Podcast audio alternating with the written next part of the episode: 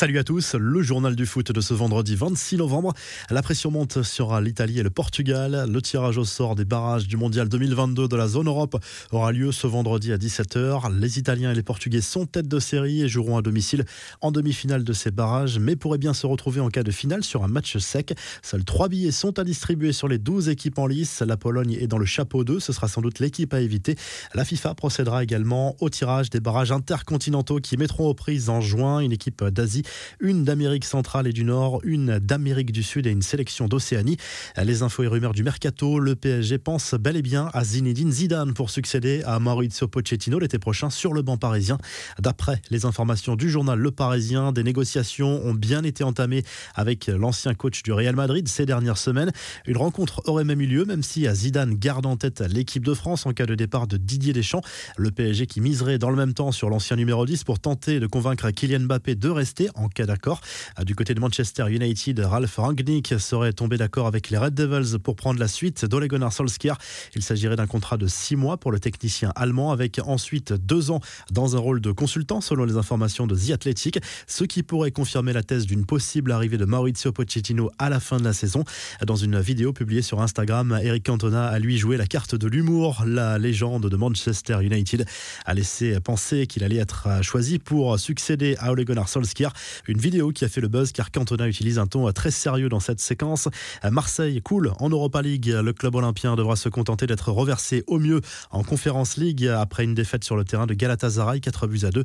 L'OM a confirmé ses grandes difficultés à briller sur la scène européenne depuis quelques saisons avec une seule victoire lors des 19 dernières rencontres, à C1 comprises. Lyon était déjà qualifié pour les huitièmes, mais s'est offert un succès 3 buts 1 à Brøndby avec beaucoup de jeunes sur la pelouse. Cherki a signé un doublé. Lucas Paqueta a lui reçu une vilaine semelle sur le tibia gauche en toute fin de match. Son adversaire a écopé d'un carton jaune, mais le pire a été évité pour le Brésilien qui aurait pu repartir avec une grave blessure. À Monaco a également validé son billet pour les huitièmes de finale grâce à une victoire de 1 contre la Real Sociedad. Leverkusen et West Ham sont assurés de jouer les huitièmes. Les Rangers et le Betis Séville joueront contre une équipe reversée de la C1. Et en Conférence League, Rennes a validé son billet pour les huitièmes de finale malgré un match nul 3 partout contre les Néerlandais de Vitesse Arnhem. Laborde s'est offert un triplé. On y reviendra en revue de presse. Les infos en bref, mauvaise nouvelle pour Marco Verratti, le milieu de terrain du PSG, blessé au quadriceps, devrait être absent des terrains durant trois semaines. L'international italien avait dû déclarer forfait pour le match contre City cette semaine. Enfin, les larmes de Cristiano Ronaldo dans la série documentaire All or Nothing et Juventus d'Amazon Prime Video. On découvre des images inédites de l'international portugais à la suite de l'élimination du club italien face au FC Porto la saison dernière en Ligue des Champions.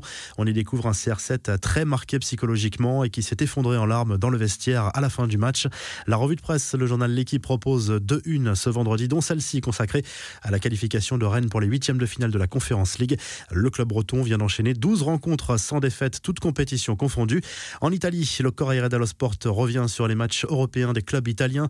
La Lazio Rome jouera lors de la dernière journée de la phase de groupe de la Ligue Europa, une sorte de finale contre Galatasaray pour décrocher un billet direct pour les huitièmes de finale. La Roma est assurée de poursuivre sa route en Conférence League, mais pas encore de la première place.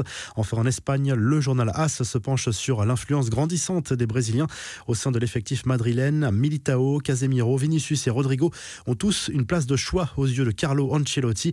Le club merengue, leader de la Liga, recevra dimanche le FC Séville. Si le journal du foot vous a plu, n'hésitez pas à liker et à vous abonner pour nous retrouver très vite pour un nouveau journal du foot.